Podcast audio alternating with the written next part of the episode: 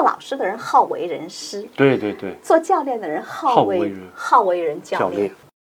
如果被激怒的话，就不是好教练。还没有修好，技术只是你的工具，你最后要把自己变成工具。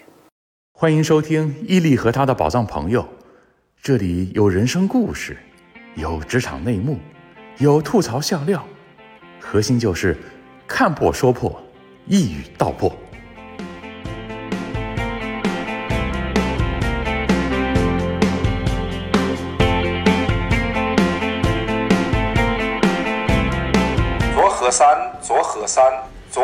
三号上班。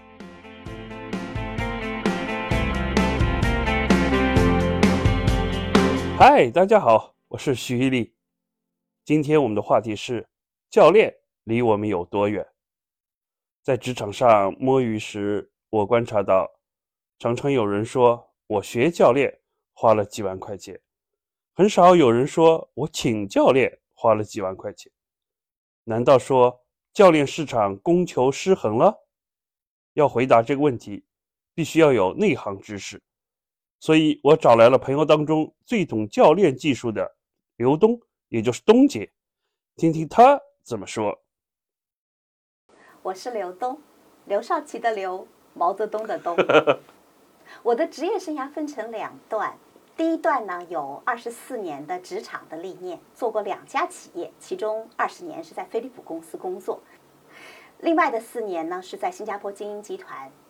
这一段岁月哈，对我在职场上高屋建瓴，认识到了职场的多重多样和丰富多彩。而且在飞利浦公司二十年呢，我在职场当中多个领域当中去发展，我做过生产、销售、采购、全面质量管理、人力资源管理。是，我就记得东姐到我们人力资源部的时候，我们惊讶的，哎，一个没做过人力资源的人怎么来管我们？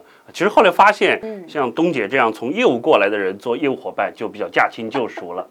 谢谢，特别感谢你的夸奖。啊那我职业生涯的第二段呢，是九年的时间。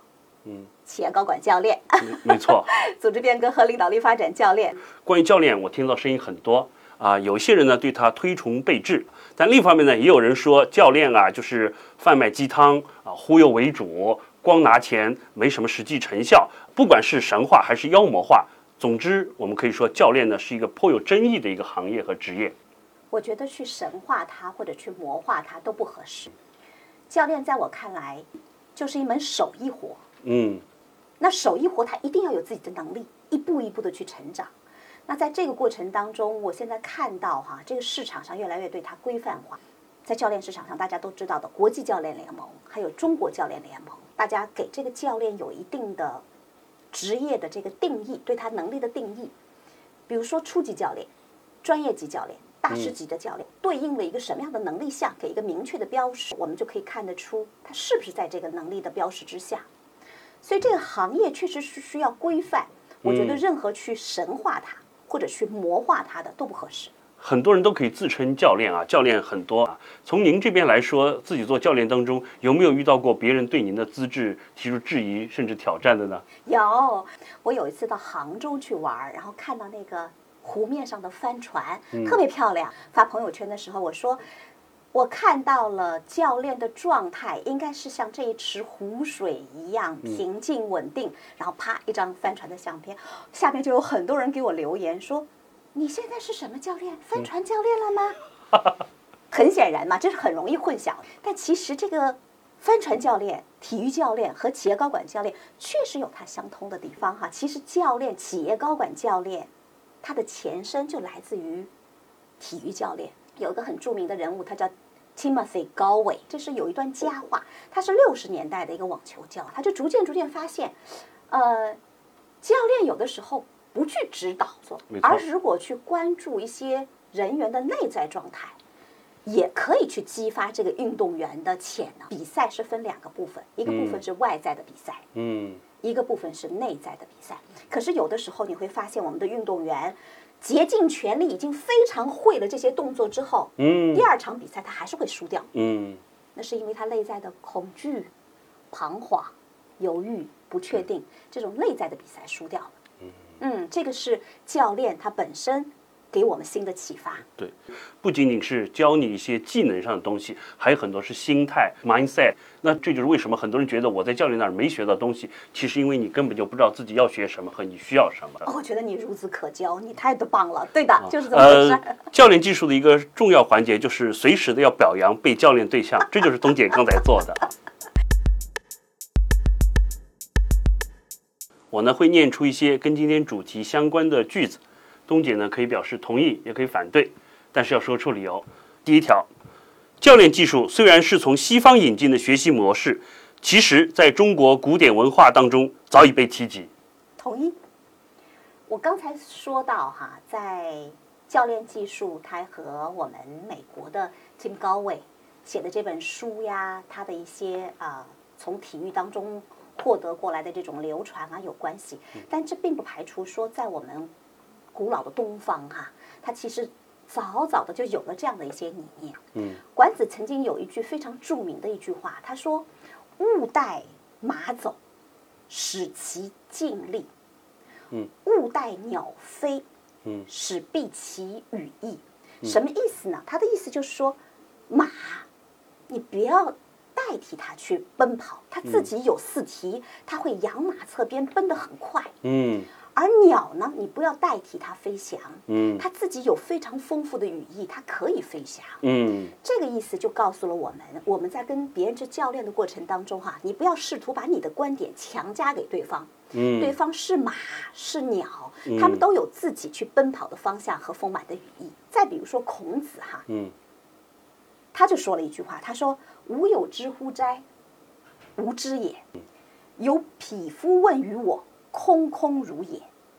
唯扣其两端而结焉。”这句话的意思是说，如果有人来问我，说你这怎么回事儿，那怎么回事儿，我明白吗？我不明白他的道理。嗯，那我怎么办呢？我就跟他坐在一块儿，说我们来探讨吧。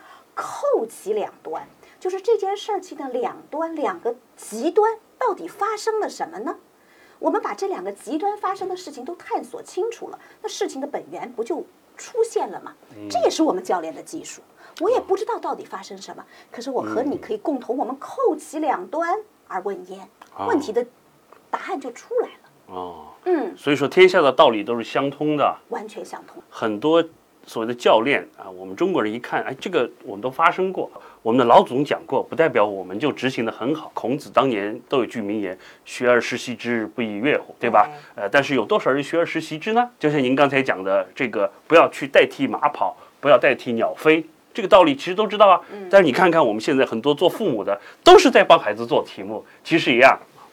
对我完全认同。我们念下一条：教练技术适用于所有人和所有情况，您觉得同意吗？我觉得这讲的是两个方面，一个方面是说，一个人是不是适合学教练和做教练，是即使是你学了很精通的教练技术之后，是不是适用于所有的场合去解决所有的问题？就这个答案都是我觉得不是的。我们说教练技术，它最最大的核心的含义在于啊，建立了信任关系之后哈，他会倾听、提问、认可反馈这样的一种技术哈。嗯。那除了这个之外，我们有太多其他的方法，比如说告知，我直接有答案告知。那我在一些重要紧急的时刻，我怎么还会问你说，你觉得那火早就燃起来了？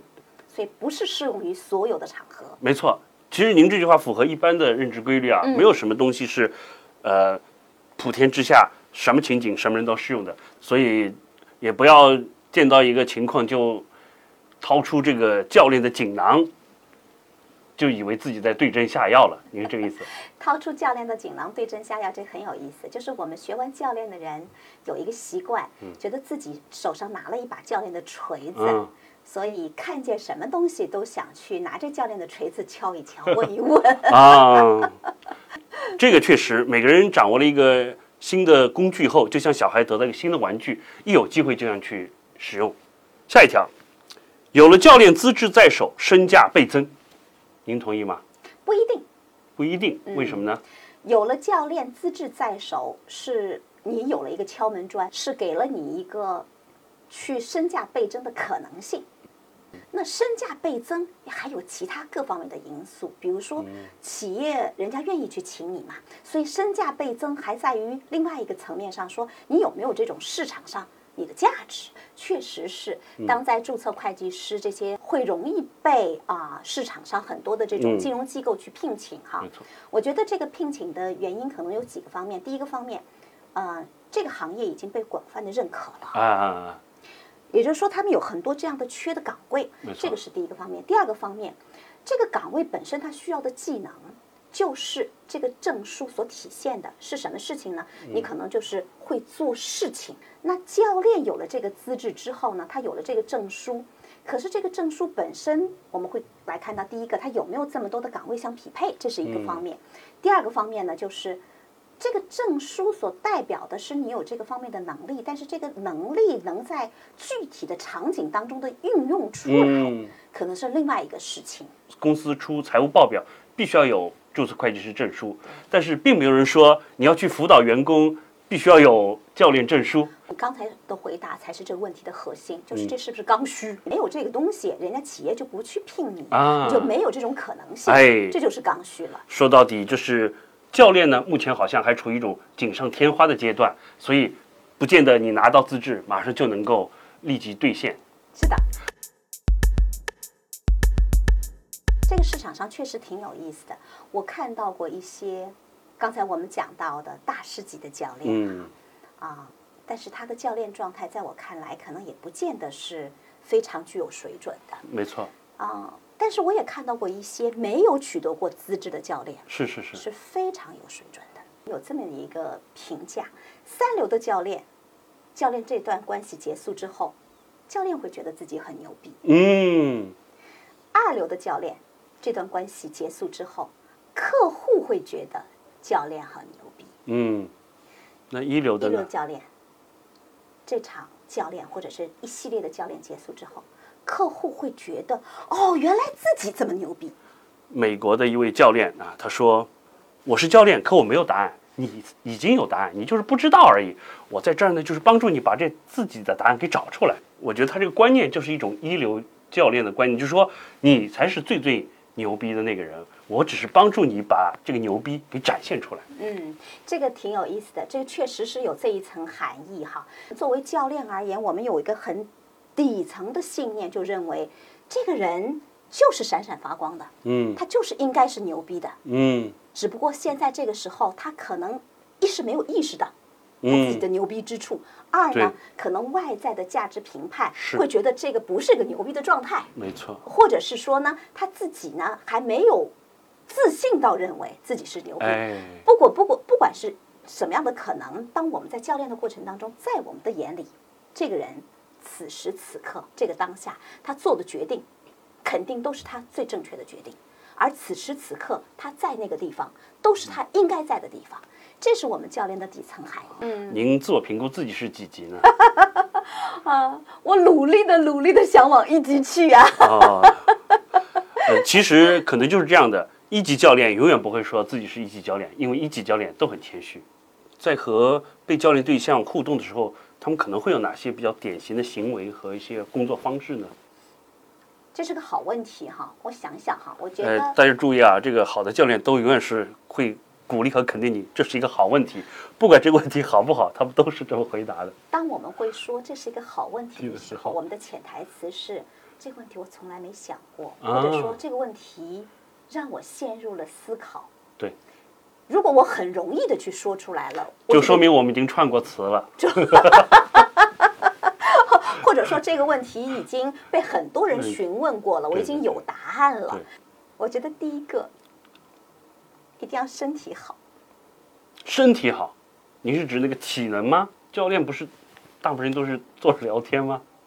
我自己生过病，我知道一个好的身体状态啊会给人赋予的含义是什么。佛家说身体是一个人的庙宇，嗯你嗯，庙宇都不在了，你到哪儿去藏你的那些思想啊？所以我看到的这些教练，我觉得第一个我看到他们的都是身体状态都是很健康的，嗯满面红润的，嗯而且谈吐也是很有力的，就那个声音本身你会感觉到一种力量在。是所以我觉得第一个是要身体好。对，嗯第二个，我觉得那种情绪状态的核心的稳定，教练可以在任何的沟通的当下，他很稳。稳到什么程度呢？稳到有任何外在的因素来的时候，他不会摇晃，不会任何因为外在的一些事情或者别人的一句言论，勾起他内在的一些不自在，呃，怼你怼回去。他真的内在强大以后，他就不受外界环境的影响，能够比较客观、诚实的去看待这问题，并且就这个话题进行深层次讨论。啊，情绪的反转，从负能量到正能量的这种反转，是在勇气这个层面。可是最高维的情绪状态，不是欣喜若狂，而是平静祥和。你看佛陀，是我觉得好的教练，大师级的教练也要有这种平静的一种状态。那除了身体好和内心稳定以外，我觉得第三个是我们的他的思维。好的大师级的教练，我觉得他是。不会被一个固有的思维所限制住，非常的包容，非常开放，可以接受任何观念。就是在讨论层面，这和自己的价值观不一定是要挂钩的，因为你的关注点应该是在被教练对象身上。第四个，我觉得是最高维的，为了这个教练的事情，奔着这个自己的这个信念去做这件事情，就是我相信。我相信这样的一种方法是可以渡人的呀。嗯，我相信这种方法是可以帮助别人成长的呀。嗯，那我为什么相信这个呢？因为我相信这样的一种方法是可以符符合时代发展的潮流的。我有这种使命感，我有这种价值的信念。我觉得我天生来就要做这个事情的呀。等等等等，就是我觉得是因为他深深的那种被他自己的这种相信内在的这种需求、他那种使命或者是一种责任驱动，所以他不停的去。所以我明白了，我以后遇到教练还是要多挑战人家，看看人家会不会很容易被我激怒。如果被激怒的话，就不是好教练。还没有修好。对，如果他能够把以此为契机，反而引导我去进行一些深入讨论，那可能就是一个好教练。对，对的，对的，对。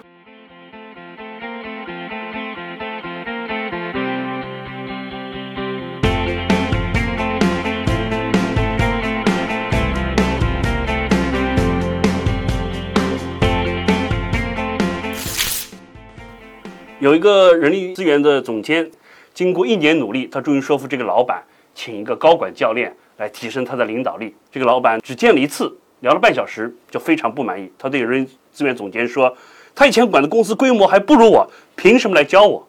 这种场景现在在市场上非常多哦，还非常多，经常会遇见到过。呃，被教练者本身他是有个预期的，那肯定是一个专家哎。你肯定是懂懂懂得我的这个行业当中的一些要求的，对吧？首先，他有这样的一些基本诉求，那他有一些期待，而这些期待很宝贵。宝贵在哪里呢？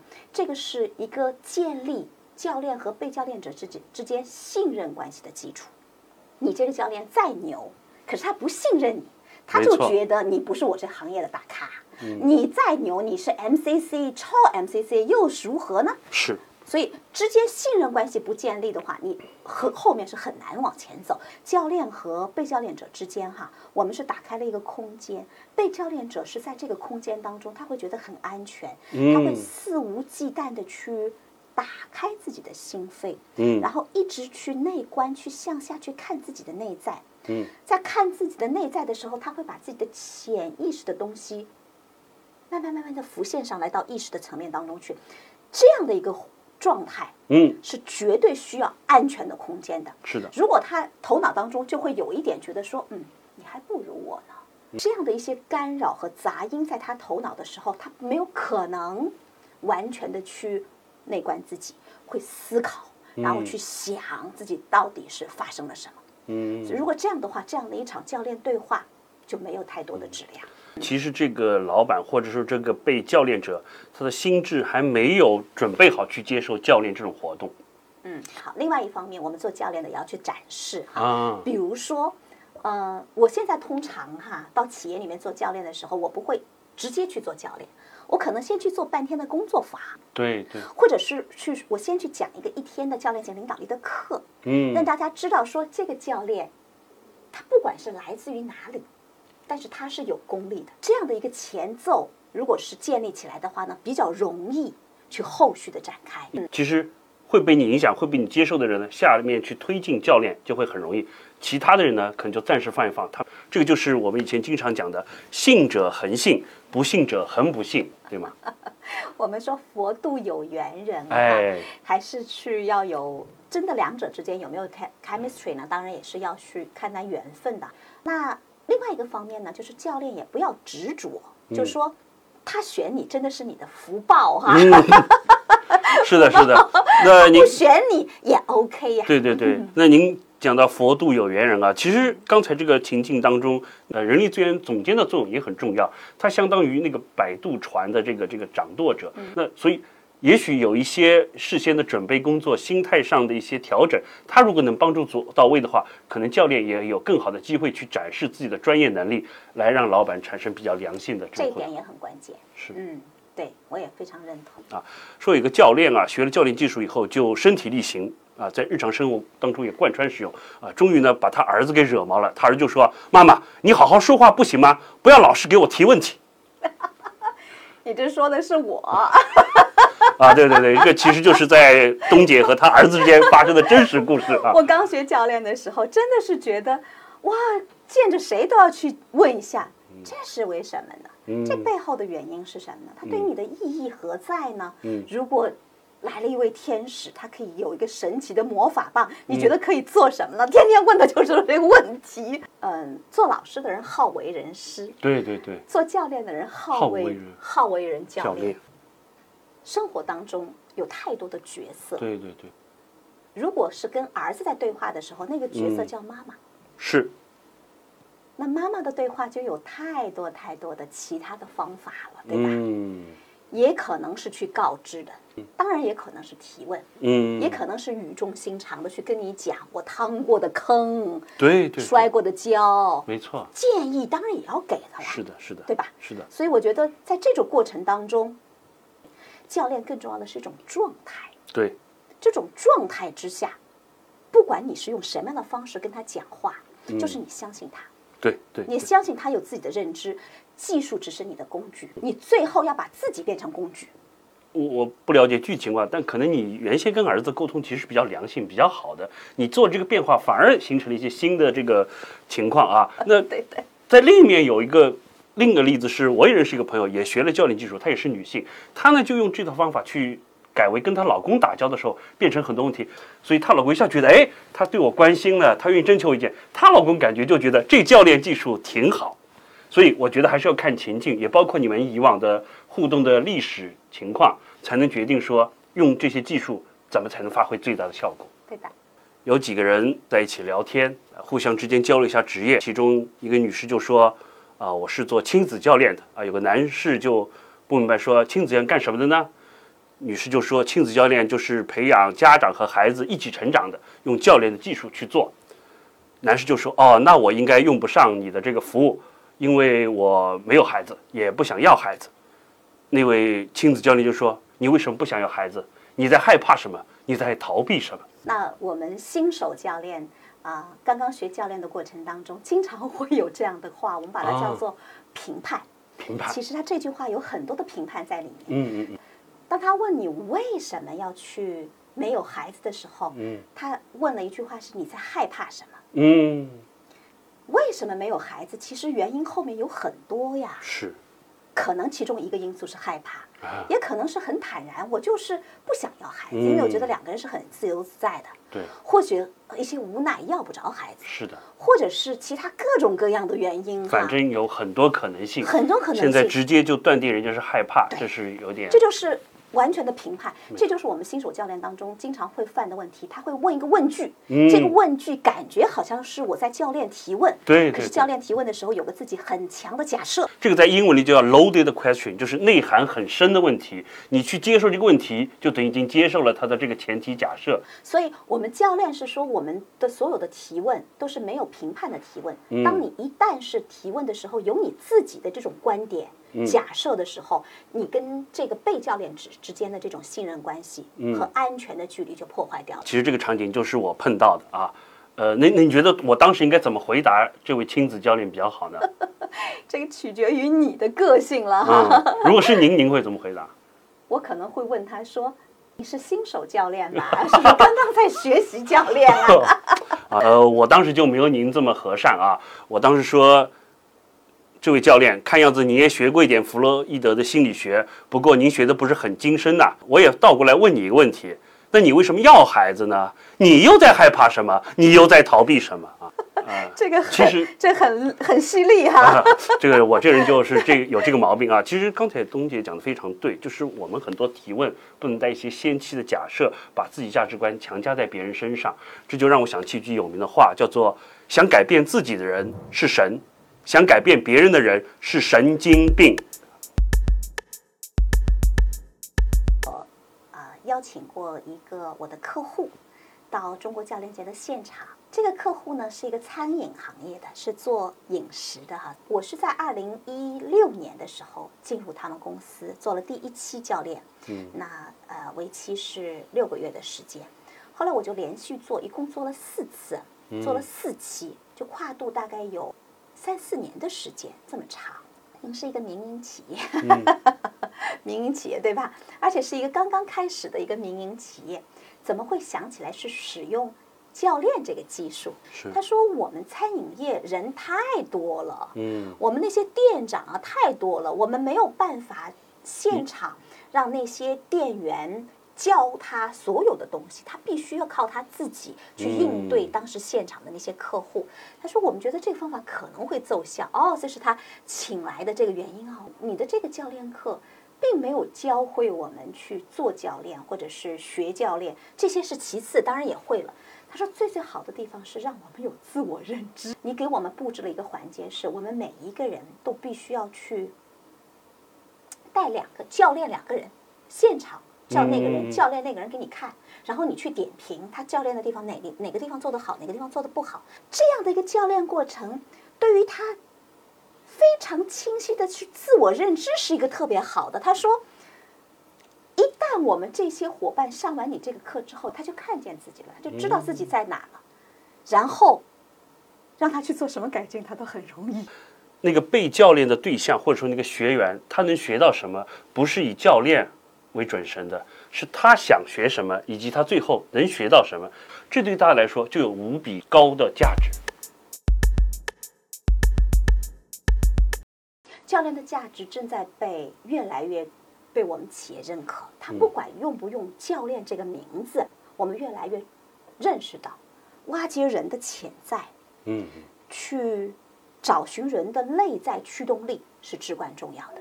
这个其实是和时代的发展潮流相关的。有管理学家把这个科技革命定义为二零一六年开始。这个带来了一个什么样的变化呢？就是这些知识的传播越来越容易，技能的传播越来越容易，那就出现另外一个问题，嗯，人的内在呢，嗯人的内驱力呢，嗯就变成了一个主要的、主流的问题了。嗯我可以去学知识，但是我干嘛要去学啊？嗯，我为什么要去学啊？对，我愿不愿意？你如何把我的内驱力驱动起来？或者说，我有一个潜在的信念，觉得我不适合、不应该、嗯不能够。我这个潜在信念也阻止了我去学习。嗯所以在第四次科技革命的时候，所谓的教练性质的兴起，它都是关注这些人的内在东西了。没错，看你如何调动你的内在的内驱力，把你的潜能激发出来，去看你内在有什么样的限制性的信念去除。嗯这时候把人调教好了，把嗯外在的技能和工具方法又又那么容易学，团队搭建起来，那就事情就比较容易做了。在传播教练的时候，要传播的就是让大家认识到，在这个时代。任务驱动型，嗯事务驱动型，如果只是关注这些东西的话呢，在企业当中，嗯已经一去不复返了。关注你的员员工的能量状态，关注你的团队，你的嗯团队的融合状态，你的团队彼此之间的这种能不能形成一个高绩效的团队，这才是他的动力所在。啊，那他想做教练的话，以您的经验，呃，一般这个周期和频率是怎么样？就是说要多久做一次，要持续多长时间才能取取得一定的这个教练的效果呢？教练我们非常欣喜的是看到那个客户说他自己很牛逼，对吧？嗯一流的教练，他为什么觉得自己很牛逼？是因为他有个 aha moment，说啊，这事儿原来是这么回事，我想到了，原来我应该这样子。行为层面上，真的去做出来，知行合一，这是在另外一个。嗯嗯嗯，所以教练结束之后，教练的结尾是什么呢？是行动。走出这个房间，你能够迈的第一步是什么？你的阻碍项是什么？所以行动是教练结束之后知行合一最最重要的。这就牵扯到牵涉到第二个问题是，教练结束之后，我基本上会有第二次，因为我要看你真的做了吗？那所以我们在企业当中做教练的时候，我们会有二十一天打卡行动，把他原来的那个习惯生成一种新的习惯模式。嗯，这个我们说是他的行为模式的改变，频次和周期要看个人，看个人。嗯，那在企业当中，我们通常有这个短一点的啊、六次，嗯，长一点的十次。每次间隔多久呢？我现在的间隔是两个星期，啊，你要等一等，看他行为有没有在改变，所以你要陪伴他，给他点时间去不断的做行为改变的事情，所以这个需要时间的，所以你不能说我一个星期之后或者是三天之后我很急的去啊哈，你要给他时间做改变，所以通常是两个星期，也不能太长，是，太长之后他把这事儿完全给忘记。了，哎他没有这个这个曲线哈，刚刚还快没下去的时候又上来一波，又上来一波，呃，在我们生活当中，比如请健身教练，道理也是一样的。健身教练也要督促你不断执行。我有个朋友就一直想减肥啊、但是效果很差，然后我们就帮他分析为什么没坚持原因。一个人说你肯定请的教练不是美女，所以你动力不足。另一个说不对，我觉得他就是请了美女，所以专注力不集中。啊，这个故事告诉我们的是，男人事情做不好了，总是怪女人。我怎么去选一个更合适我的教练呢？应该从哪些方面考虑我觉得？这跟谈恋爱一样，啊还是要看合适。合适，合适还是不合适？你你首先要有自己的方向。我请教练是要干什么？是想要在企业当中对于我职业生涯的发展，那你可能就要再去找职业企业的教练这个行当当中。对，或者是最近我的人生遇到了一个很大的转变。嗯。我我从北京搬家搬到上海来了，我这个城市的环境发生了变化，嗯。那可能我就要去找一个生活教练。有了这个领域的细分匹配度之后，然后我们就说像谈恋爱一样的嗯。哈，然后你就要去看你们之间有如何建立这种信任关系。嗯，嗯，所以这个眼缘也很重要，第一眼看，对吧？也有见光死的，也有一见这个钟情的这种。对的。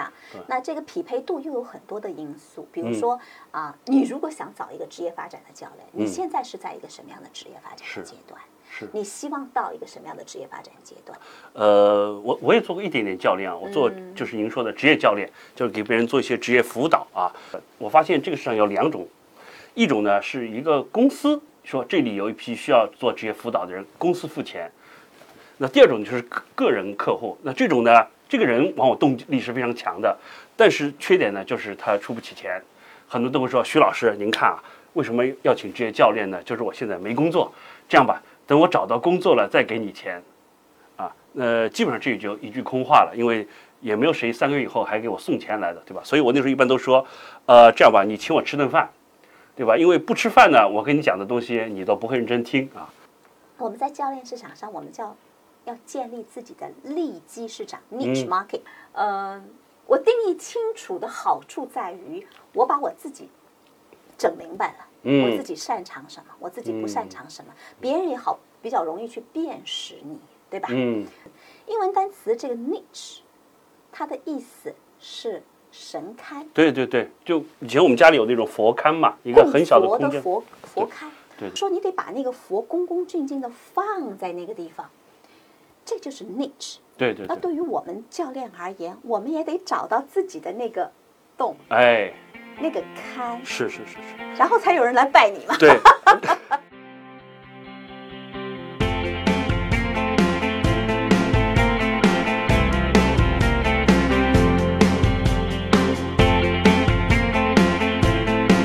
他的宝藏朋友由我徐一力剪辑制作，感谢本期嘉宾刘东，现场导播史华东，片头播音米莎，谢谢收听。